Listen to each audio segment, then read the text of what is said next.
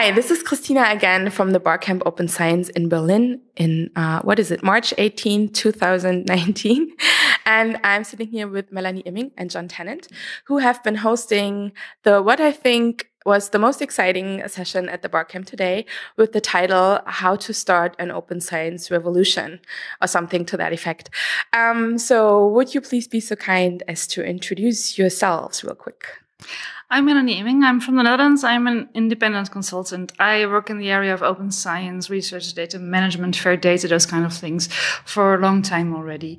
Um, it's my second bar camp, and I really enjoy the bar camps uh, uh, uh, because they're such a great, in, yeah, innovative, interactive atmosphere, and therefore I really enjoyed doing this session, which was sort of tongue in cheek, but underneath it rather serious about how can we take this to the next level yeah and you did this uh, with jon tennant so john ten, tell us who you are yeah, hi. So my name's Jon. I'm the founder of the Open Science MOOC, uh, but I have a PhD in paleontology. So a little bit weird how I ended up here in the long run, I guess.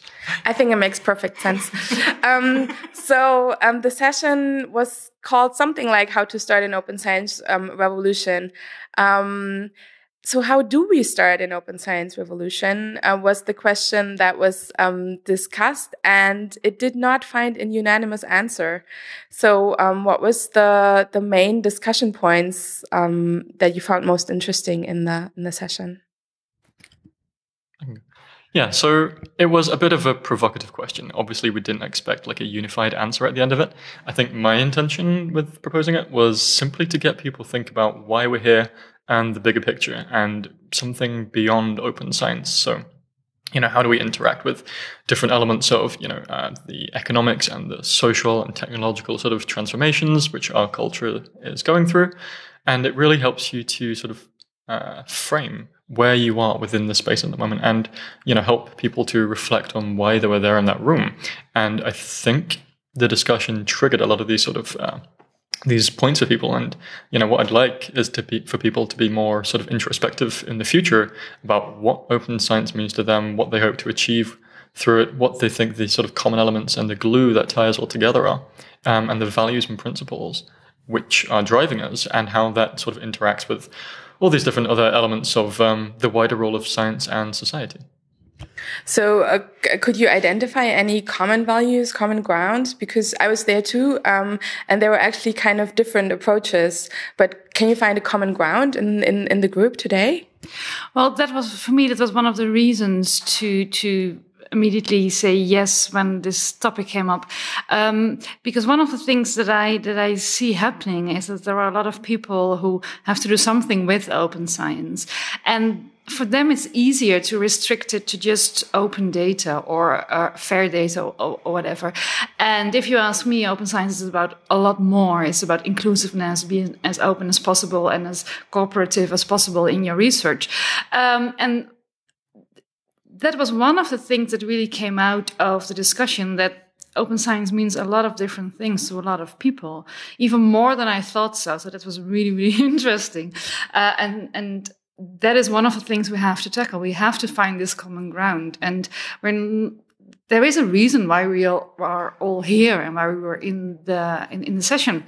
Um, so yeah, no, no definite answer to that, of course. But uh, I do think that there were people who all of a sudden realized that there are others in the room who think differently about these things, which was very exciting, if you ask me. Um, yeah. I mean, one of the dy dynamics that I have heard before and that I found very interesting today was that um, basically one group saying, okay, we should switch from like closed metrics to open metrics, and that's great. And other people said, that is like, no, we have to smash capitalism first. So that was basically, that was the scope of the discussion, right? Moving a single service to open versus looking at the underlying like um, social structures and addressing those first.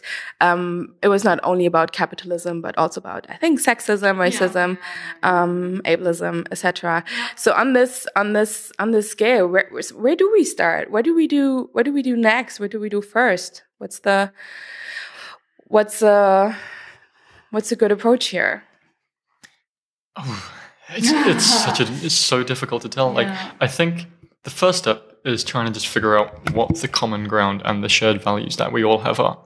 And then from that, try and figure out actually what the bloody hell open science is for. Like, what is the end goal? You know, the end goal of open science cannot be to simply just have open metrics or open source or, you know, better research data management. It, you know, there are, these things are not acting in isolation. They're all connected to, to wider societal issues and, you know, these fundamental principles. You know, I think it was so beautiful that we, you know, had these these discussions around feminism and capitalism come up because for a lot of people in that room, I just don't think they'd ever even thought about it before. Yeah.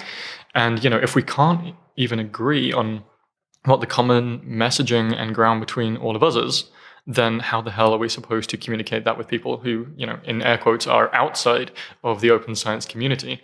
Um, how do we then leverage that communication and sort of like a strategic communications and goal framework to actually convert open science from a bunch of people in a room into a movement?